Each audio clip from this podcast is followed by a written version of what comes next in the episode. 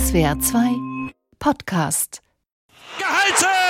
Bono im Tor. Sie haben die Wunderlampe gerieben. Für Marokko! Magic! Marokko steht im Halbfinale!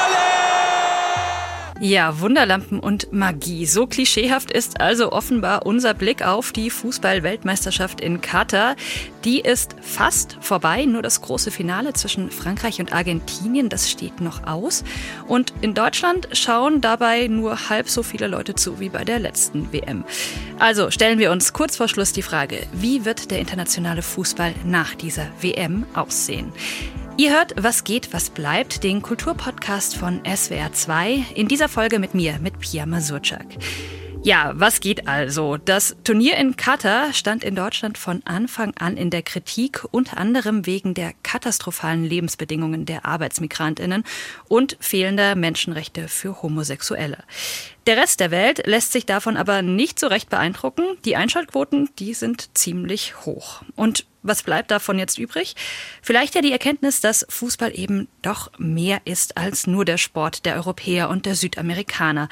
Der Austragungsort ist ein arabischer Staat. Das Team aus Marokko ist als erste arabische und als erste afrikanische Nationalmannschaft bis ins Halbfinale gekommen.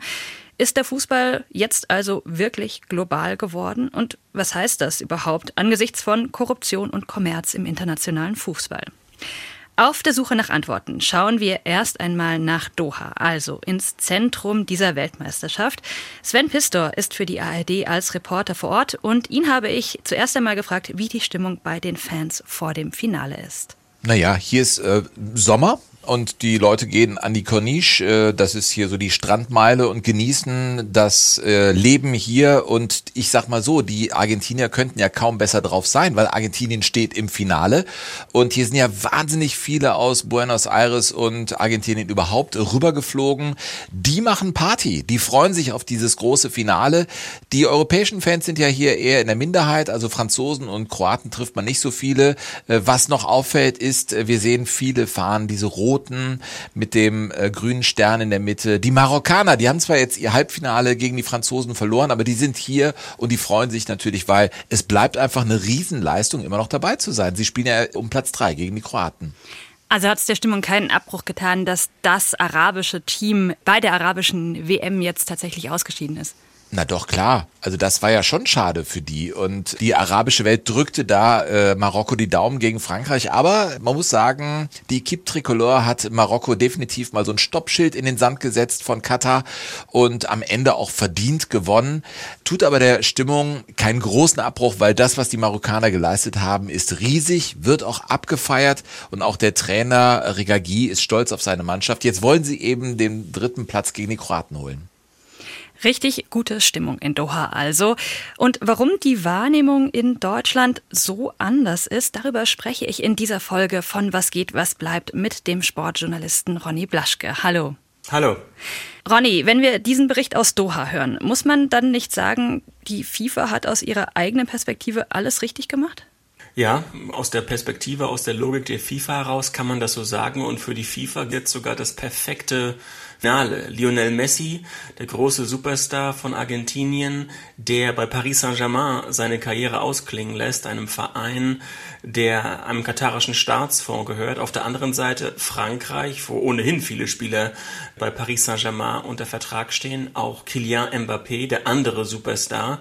Und Frankreich übrigens auch das Land, das sich sehr stark gemacht hat für Katar vor der Vergabe der WM schon im Jahr 2010. Sarkozy hat sich stark gemacht und übrigens nach dem Halbfinalsieg Frankreichs war der aktuelle Präsident Frankreichs, Emmanuel Macron, in der Umkleidekabine und natürlich sind ganz zufällig davon auch Fotos an die Öffentlichkeit gelangt. Also man kann über den Fußball, über das Finale dort jetzt ganz neue Bilder schaffen und gefühlt ist es ja eine Ewigkeit schon her, dass wir uns über Menschenrechtsverletzungen unterhalten haben. Diese Bewertung der WM, die scheint ja sehr unterschiedlich zu verlaufen. Du hast jetzt gerade Frankreich angesprochen. Ich habe vorhin ganz kurz geteasert, was in Deutschland an Kritik da war. Die Einschaltquoten, die sind in Deutschland tatsächlich um die Hälfte gesunken im Vergleich zur WM 2018 in Russland. Gab es denn außerhalb von Deutschland tatsächlich nur Freude? Es wäre spannend gewesen, mal zu sehen, wie die Quoten sich entwickelt hätten, wäre das deutsche Team sportlich erfolgreich gewesen, sagen wir mal bis ins Halbfinale. Das ist jetzt nicht passiert, aber sonst gibt es nicht so viele Länder, wo die Quoten auch sehr schlecht waren. Die Niederlande vielleicht, Belgien, einige Länder äh, in Skandinavien, aber das war's dann auch schon. Wenn wir mal zum Beispiel nach Großbritannien schauen, England, inzwischen ja auch wieder ein erfolgreiches Nationalteam, ähm, Rekordquoten. Die USA, auch eine westliche Demokratie, Rekordquoten. In Australien sind die Menschen bis spät in die Nacht, äh, früh in den Morgen wach geblieben, um ihr Team zu sehen. Und das gilt auch äh, für Japan und Südkorea. Und ich habe jetzt nur die, die Demokratien erwähnt. Und äh, vielleicht ist es da gar kein Zufall, dass zum Beispiel die größten Abnehmer von katarischem Gas, das sind Japan, Südkorea, Indien. In diesen drei Staaten, äh, freie Presse, Demokratie, auch dort Rekordquoten für den Fußball. Also es ist dann vielleicht doch eine westeuropäische, vielleicht sogar eine deutsche Diskussion um Menschenrechte gewesen. Wenn die Quoten also in Deutschland so niedrig sind und das vielleicht auch so ein bisschen was mit dem Ausscheiden der deutschen Nationalmannschaft zu tun hat, da klingt dann Kritik auch schnell nach Missgunst, oder? In der Tat, und das ist eine, ja, eine interessante Debatte gewesen. Wir erinnern uns an die One Love Armbinde, an die Innenministerin Nancy Faeser, die ja im Protokoll eigentlich relativ weit unten steht, bei allem Respekt für einen WM-Auftakt. Da erwartet man sonst den Bundespräsidenten, den Bundeskanzler.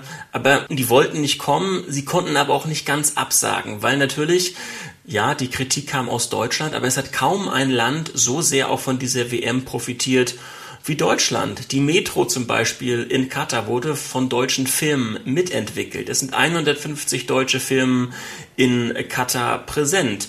Einige deutsche Architekturbüros haben gutes Geld verdient mit den schönen neuen Stadien. Also der große Exportweltmeister Made in Germany war sehr, sehr involviert in diese katarische WM und deswegen sind die Katarer und viele Menschen der arabischen Welt eben auch so erzürnt, vor allem über diese Kritik oder wie Sie es sagen, über die Doppelmoral.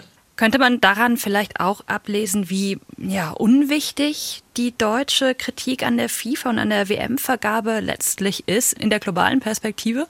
Ja, also wir haben ja insgesamt 211 Mitgliedsverbände in der FIFA, also mehr als bei den Vereinten Nationen. Und diese One Love Armbinde, die ja ohnehin schon ein Kompromiss war, hätten letztendlich sieben Kapitäne westeuropäischer Teams getragen. Schon gar nicht die Franzosen, ja, ich habe gesagt, da gibt's Verbindungen nach Katar. Die sieben haben auch erstmal verhandeln müssen und äh, dann die Geste, wo die deutschen Spieler sich die Hand vor dem Mund gehalten haben, vor dem Auftaktspiel gegen Japan, das wurde ja von anderen Teams schon gar nicht wiederholt. Da haben sich andere übrigens auch über die Deutschen lustig gemacht. Also da sieht man einfach, dass der Deutsche Fußballbund der größte Sportfachverband der Welt, innerhalb der FIFA eigentlich relativ isoliert ist und dass diese ganzen Zeichen, diese ganzen Diskussionen eigentlich ausgerichtet waren für das deutsche innenpolitische Publikum und wir gar nicht so wirklich über die strukturelle Homophobie in Katar und über die Menschenrechtsverletzungen gesprochen haben, denn hätte man die tatsächlich verändern wollen, dann hätte man sicherlich einen anderen Weg finden müssen. Dann lass uns doch jetzt nochmal auf den Turnierverlauf schauen, denn der ist ja für eine solche Bilanz, wie wir sie jetzt versuchen, gar nicht so ganz unwichtig. Marokko steht also doch nicht im Finale. Das wäre natürlich die größte Sensation gewesen. Aber Jean-Marie Macron, der im ARD-Studio in Rabat arbeitet, der hat trotzdem vor Ort vor allem großen Jubel wahrgenommen. Man könnte jetzt natürlich denken, dass nach der Halbfinalniederlage gegen Frankreich hier in der Hauptstadt Marokkos in Rabat große Enttäuschung auf den Straßen geherrscht hätte. Klar waren die Menschen enttäuscht, aber ich habe vor allem eines wahrgenommen, und zwar Stolz. Stolz auf die Atlaslöwen. Die Nationalmannschaft wird ja hier so genannt. Dieser junge Mann hier heißt Mohamed Amin und er meint, dass Marokko ganz Afrika und der arabischen Welt den Weg bei dieser Weltmeisterschaft gewiesen hätte.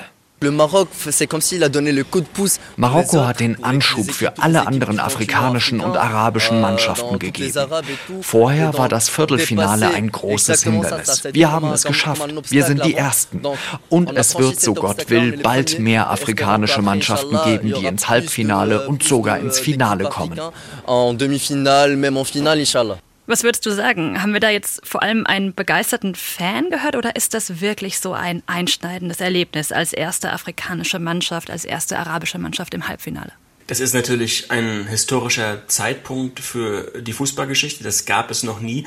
Aber es passt auch wunderbar in das Narrativ der katarischen Herrscherfamilie, die die WM ja von Anfang an nicht nur als Aufbruch für die arabische Welt, sondern sogar gleich für die arabische Diaspora gesehen hat. Es sind ja auch mehr als 20 Millionen Menschen arabischer Herkunft in Europa, in Nordamerika und auch in anderen Teilen der Welt. Aber wenn man mal hinschaut, ja, wir hatten schon in der Eröffnungsfeier Mohammed bin Salman, den saudi-arabischen Kronprinzen, der saß neben dem FIFA-Präsidenten, nicht ganz so weit entfernt vom katarischen Emir. Die sind sich eigentlich, ich würde nicht sagen Spinnefeind, aber es sind schon Rivalen am Persischen Golf. Und Nordafrika ist noch mal relativ weit entfernt, politisch und ökonomisch. Es macht also wenig Sinn, von einer arabischen Welt zu sprechen, weil die Unterschiede so groß sind. Und dennoch würde ich sagen, man freut sich jetzt, man hat das ja auch gesehen, die palästinensische Flagge wurde als Symbol vielfach gesehen, gezeigt im Stadion, neben dem Stadion, so ein bisschen auch als Reaktion auf die westliche Kritik. Aber wenn man die Stadien sieht in Katar, da war kaum ein arabischer Architekt beteiligt. Bei den großen Projekten hat man auf europäische Expertise hingewiesen. Von den 22 arabischen Staaten können nur Bürger aus sechs arabischen Staaten visumsfrei nach Doha einreisen. Es gibt weiterhin auch Spannungen zwischen den Staaten. Deswegen ist das jetzt ein schönes Fest. Das wird einige Tage, einige Wochen vielleicht noch andauern. Aber dann wird man sicherlich auch wieder in den Alltag übergehen. Du hast diese zwei Ebenen angesprochen, die man da trennen muss, nämlich die politische und die Ebene der Fans, also die politischen Streitigkeiten, die ja weitergehen. Und trotzdem scheint das ja sowas wie ein panarabisches Erlebnis gewesen zu sein oder zu sein. Die WM ist ja noch nicht vorbei, jetzt wo wir aufnehmen. Haben wir vorab schlicht ignoriert hier in Deutschland, wie wichtig die WM, wie bedeutsam diese WM in Katar für die Region ist? Wir haben das unterschätzt und ich bin viel gereist in den äh, arabischen Staaten vor der Weltmeisterschaft und da haben wir relativ wenig von erfahren. Wir haben wenig von der Gesangskultur der arabischen Ultras erfahren, von der Fußballliebe, von äh, den revolutionären Fans, die beim arabischen Frühling auch beteiligt gewesen sind oder auch von den vielen arabischstämmigen Menschen, die zum Beispiel auch in Katar leben, die Ärzte, Mediziner, Ingenieure sind, übrigens auch viele Profifußballer aus Algerien, aus Marokko, aus Tunesien, die gar nicht mehr nach Europa unbedingt wollen, sondern die an der Golfregion sich heimisch fühlen, weil sie da eben Sicherheit sehen, ein besseres Gesundheitssystem, eine bessere Bildung für ihre Kinder. Also es gibt auch eine sehr große arabischstämmige Diaspora in Katar auch selbst. Und darüber haben wir leider viel zu wenig erfahren. Und deswegen kann man es vielleicht auch ein bisschen nachvollziehen, dass gerade die, die arabischstämmigen Gemeinschaften sich immer noch neokolonial etwas gemaßregelt fühlen und ja, pauschal vor allem beurteilen fühlen aus, aus Westeuropa. Ja, das ist ein guter Stichpunkt, Neokolonial oder Kolonialismus. Ich habe einen O-Ton mitgebracht vom grünen Stadtrat und Islamwissenschaftler Sami Shashira, der wohnt in Düsseldorf, ist dort Stadtrat und der hat im Deutschlandfunk vor dem Spiel Marokko gegen Frankreich das Folgende gesagt. Marokko hat bis jetzt tatsächlich fast ausschließlich gegen die ehemaligen Kolonialmächte gespielt, also gegen Portugal, gegen Spanien, heute Abend gegen äh, Frankreich. Das sind sozusagen die Unterdrücker, die Länder, die das Land und die Menschen jahrelang unterdrückt haben. Das ist noch bis heute fest verwurzelt im kollektiven Gedächtnis der vielen Marokkaner. Hier hat man sozusagen die Vorfreude, sich sozusagen wieder Respekt zu verschaffen, äh, auf Augenhöhe sich mit den anderen, mit den ehemaligen Kolonialherren zu begegnen. Siehst du das auch so? Sorgt dieses Turnier tatsächlich für sowas wie Selbstermächtigung? Ich war vor kurzem in Marseille im Süden Frankreich, eine Stadt, die wie kaum eine andere in Europa von Einwanderung aus arabischen Staaten geprägt wurde. Und ja, da haben die Menschen äh, aus Algerien, aus Tunesien, aus Marokko, die verbinden eben mit Frankreich nicht nur den Fußballweltmeister, sondern eben auch die einstige Kolonialmacht, die lange äh, viele Menschen unterdrückt hat. Und deswegen ist das sicherlich auch so eine, so eine Art ja, Erweckungserlebnis und wir, wir können das oftmals nicht nachvollziehen. Es gibt komplexe Identitäten, dass algerisch, marokkanisch, tunesischstämmige Menschen in Frankreich sich auch mit beiden Nationalitäten, mit beiden Nationalteams identifizieren können. Und in Katar kommt das jetzt alles zusammen und das passt auch, ja, wenn selbst, selbst der große Rivale aus Algerien, ja, wo es eigentlich jetzt diplomatische Spannung gibt, die für eine Weile mal mitfiebern, dann kann das auch was Neues wecken und man muss auch künftig eine Region, die wichtiger wird, nicht nur für die Energie, ja, Deutschland wird demnächst äh, Gas aus Katar bekommen, dieses neue panarabische Solidaritätsgefühl, wenn es denn Bestand hat, kann dazu führen, dass sich diese Region besser vernetzt, besser abstimmt und da muss Europa dann auch wieder einen Weg finden, denn vielleicht wendet sich die Region auch anderen Partnern zu, wie China, wie Russland. Ja, Russland wird dort nicht ganz so kritisch gesehen wie bei uns. Das müssen wir politisch erstmal abwarten. Aber du hast schon gerade angesprochen, wenn dieses panarabische Gefühl Bestand hat, überschätzt man da den Fußball nicht ein bisschen letztlich in seiner Macht, solche Einheiten herzustellen über eine Region, die in sich ja, wie du auch gesagt hast, dann doch an vielen Stellen zerstritten ist? Absolut. Deswegen habe ich es vorsichtig formuliert und weil ich generell nicht glaube, dass ein vier- oder fünfwöchiges Fußballturnier Gesellschaften und Staaten grundsätzlich verändern kann. Das war Frankreich 1998 nicht der Fall und das war auch bei unserem Sommermärchen 2006 nicht der Fall. Erst danach kam der NSU, erst danach kam die AfD. Also es gibt auch bei uns natürlich nicht diese Geburt der plötzlich freundlichen Deutschen. Und so wird es dann auch jetzt sein. Also wir hatten erst vor kurzem ein Wirtschaftsembargo gegen Katar verhängt aus Saudi-Arabien. Das dauerte fast vier Jahre an und wurde erst kurz vor der WM aufgehoben. Wir haben den Konfliktherd Iran. Wir haben weiterhin auch Syrien, Libyen, Libanon, weiterhin Staaten, wo Katar irgendwie mitmischt und wo es immer auch unterschiedliche Interessen gibt in der Nachbarschaft. Also der Fußball, wie gesagt, das war jetzt mal so eine kurze Verschnaufpause, würde ich mal sagen, aber auch eine Möglichkeit für die Politik, daran anzuknüpfen und neue Konstellationen zu schmieden. Und da wird Europa, wenn sie dort Einfluss haben wollen, darauf aufpassen müssen, wie sich das entwickelt wie wichtig diese WM sein könnte, retrospektiv, das wird ja zumindest an manchen Stellen auch in Deutschland wahrgenommen. Da wird dann vor allem der Erfolg der marokkanischen Mannschaft als ja, Widerstand gegen koloniale Kontinuitäten, gegen wirtschaftliche Abhängigkeiten gefeiert. Dabei wird dann aber auch schnell vergessen, dass Marokko selbst seit den 1970ern Teile der Westsahara annektiert hat. Dieser Konflikt, der ist seit Jahrzehnten ungelöst und bislang gibt es keine politische Selbstbestimmung der Westsahara. Also ist auch in dieser europäischen Kolonialismuskritik eigentlich kein Interesse an den tatsächlichen Verhältnissen vor Ort vorhanden? Ja, da geht man schon wieder sehr ins Detail und ich, das habe ich auch nicht wirklich wahrgenommen. Dieses Thema ist in Europa auch wenig bekannt und das spricht dafür, dass der Fußball die Glorifizierung wird betont. Aber die Situation in der Westsahara, das Spannungsverhältnis mit Algerien, die brüchige Demokratie, die gescheiterte arabische Revolution nach 2011, darüber haben wir auch wenige erfahren. Aber vielleicht ist eine Fußball-WM auch nicht der, der passende Zeitpunkt dafür, weil das haben am Anfang schon die Kommentatoren gezeigt. Man reduziert oftmals die Nationalteams auf die Klischees, die ein bisschen über diese Länder bekannt sind. Und ein komplizierter historischer Konflikt wie um die Westsahara oder wie in der Golfregion ist vielleicht schwer bekömmlich bei einem so leichten, verständlichen Spiel wie Fußball. Ja, das führt ja dann auch noch mal ein bisschen zurück auf die deutsche Kritik an der WM. Wie viel davon war denn eigentlich konkret und hilfreich und wie viel war vielleicht auch eurozentrisch oder rassistisch oder antimuslimisch? Also der Islamwissenschaftler Sebastian Sohns, der hat gesagt, dass die Katarer die Kritik als respektlos, doppelmoralisch, postkolonial und eurozentrisch empfinden. Und auch aus seiner Sicht würde er sagen, die Kritik am Zeitpunkt der WM und an fehlender Fußballkultur, die sei hochproblematisch. problematisch. Würdest du ihm dazu stimmen? Es sind sehr, sehr viele Themen zusammengewürfelt worden. Dass diese WM im Winter stattfindet, war für mich kein Kritikpunkt, weil in Neuseeland oder in Südafrika oder in Argentinien ist jetzt Sommer. Ein Bierverbot kurz vor der WM. Es gibt kein Menschenrecht auf Bier trinken. Ja, es ist ein wahhabitisch geprägtes Land, also sehr traditionalistisch. Da hätten sicherlich die europäischen Fans vier Wochen mal auf Bier verzichten können. Die Menschenrechtsverletzungen, die muss man immer wieder ansprechen. Und sie wurden auch gerade in Deutschland intensiv angesprochen. Mit dem Wort Rassismus bin ich vorsichtig, weil das muss man dann genau auch belegen und das vernebelt so ein bisschen die Diskussion. Es ist vor allem ein Zeugnis von Unwissenheit. In Deutschland wissen, glaube ich, nur die wenigsten, dass Volkswagen zum Beispiel sehr eng mit einem katarischen Staatsfonds verbunden ist, dass Katar bei der Deutschen Bank mit drin hängt, bei Hapag-Lloyd mehr als 20 Milliarden Euro in deutschen Unternehmen platziert hat. Das hat mir so ein bisschen gefehlt, mal zu reflektieren, wo ist eigentlich unsere Stellung in der globalisierten Wirtschaft? Und das hätte Katar gut machen können, aber ging leider zu kurz. Eigentlich geht es bei der Kritik an dieser Weltmeisterschaft ja auch um zwei verschiedene Dinge. die erste WM in einem arabischen Staat und dort wird die Kritik, das hast du gerade erzählt, als heuchlerisch wahrgenommen, beziehungsweise ist auch einfach undifferenziert an vielen Stellen.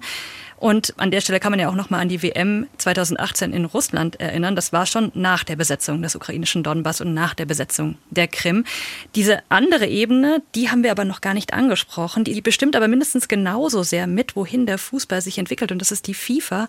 Und deren Präsident Gianni Infantino, der hat kurz vor Beginn des Turniers einen denkwürdigen Auftritt bei einer Pressekonferenz hingelegt. Today I feel uh, Qatari. Today I feel Arab. Today I feel African. Today I feel uh, gay. Today I feel disabled. Heute fühle ich mich arabisch, schwul, katarisch, behindert. Berühmt berüchtigtes Zitat von FIFA-Präsident Gianni Infantino kurz vor der Eröffnung der WM. Die große Aufregung hierzulande, die gab es zu Recht, würde ich sagen. Dieser Auftritt, der wurde als absurd und selbstherrlich wahrgenommen. Aber das kann Gianni Infantino eigentlich egal sein, oder? Dessen Macht und die Macht der FIFA ist unantastbar.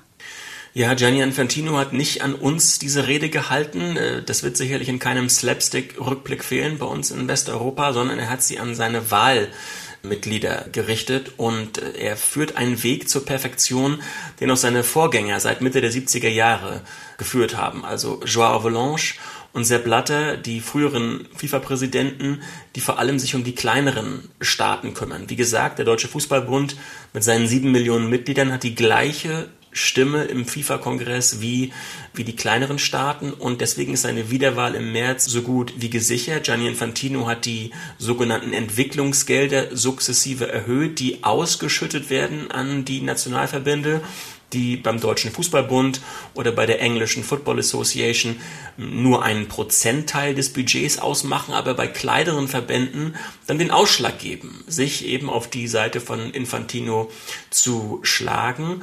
Und er macht immer weiter. Ja, er hätte also einige seiner Pläne sind gescheitert, zum Beispiel die WM im Zweijahresrhythmus oder die Vermarktung an Saudi-Arabien. Aber die WM wird 2026 zum ersten Mal in drei Ländern stattfinden in den USA, in Mexiko und in Kanada, dann zum ersten Mal mit 48 Teams, wieder ein neuer Wachstumsmarkt, wieder mehr Möglichkeiten zur Vermarktung und zum Geldverdienen. Und ja, der Plan von Infantino, er funktioniert. Die WM ist ja, das ist eine Binsenweisheit, ich wiederhole sie trotzdem einmal ganz kurz, ein wirtschaftliches Großereignis. Und dann stellt sich da natürlich automatisch die Frage, wer denn eigentlich der Markt für die FIFA ist. Also anders gefragt, ist die FIFA überhaupt auf Europa und auf die Zustimmung der europäischen Verbände angewiesen? Er ist zum einen auf die europäischen, ja, nicht Verbände, aber vor allem auf die Ligen angewiesen, weil die besten Spieler, die spielen ja vor allem in Europa. Das gilt für Lionel Messi aus Argentinien, genauso wie Neymar aus Brasilien, aber auch für die, für die vielen anderen Spieler aus England sowieso. Aber, und wir sprechen ja von einer Weltmeisterschaft, von einer globalen Bewegung, wenn man auf die Sponsoren mal schaut. Ja, wir haben 14 Sponsoren, die rund um die FIFA mit der WM weltweit werben dürfen. Da kommen nur noch fünf aus den USA und Europa und der Rest der Sponsoren, neun an der Zahl, die kommen alle aus Asien. Die Vermarktung fließt weiter. Wir haben neue potenzielle TV-Rechte-Käufer, wir haben neue Wettanbieter, also diese ganze Sportindustrie, die ist in China, in den Golfstaaten hat sie noch Wachstumspotenzial und darauf zielt die FIFA und da profitieren dann wiederum auch der Deutsche Fußballbund und vor allem auch die deutschen Unternehmen. Wie gesagt, die Architekten, die Autobauer, die Maschinenbauer, die eben in künftigen WM-Austragungsorten auch gutes Geld verdienen werden. Es ist ein ständiger Kreislauf. Am Ende verdienen alle ihr Geld mit. Und die Minderheit der kritischen Fans, die wächst immer mehr, das ist gut, aber sie ist noch lange nicht groß genug, um diese FIFA zu revolutionieren. Bei diesem Wirtschaftskreislauf, bei den enormen Summen und auch bei der Korruptionsanfälligkeit, die damit verbunden ist, die du gerade beschrieben hast, kann man da nicht sagen, dass auch das, worüber wir ein bisschen gesprochen haben, der Verweis auf die Bedeutung der ersten arabischen WM, auf die Bedeutung von Marokko im Halbfinale, dass das dann doch nur ein Feigenblatt für einen ja, multinationalen, übernationalen Konzern ist, der sich letztlich die WM so baut, wie er sie gern haben möchte? Ja, aber weil ja so viele daran profitieren und weil äh, das Interesse weiter groß ist, weil Spieler wie Ronaldo, wie Messi hunderte Millionen Follower bei Instagram haben, kann man ja in dieser globalen Industrie ja auch für seine eigenen Werte werben. Ich finde es interessant, dass das Finalstadion in Doha, Lusail, von chinesischen Firmen gebaut wurde. Ich fand es interessant, dass Xi Jinping, der chinesische Präsident, während der WM in der Nachbarschaft in Saudi-Arabien die Herrscher der Golfmonarchien getroffen hat. Die Beziehungen zwischen den USA und Saudi-Arabien und der Golfregion, die kriseln gerade so ein bisschen.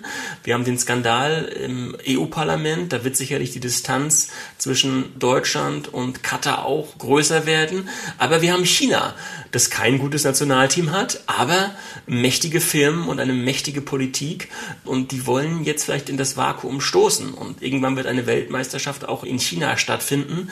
Jetzt können wir wieder anfangen zu schimpfen, aber der DFB-Sponsor Volkswagen verkauft jedes zweite Auto in China.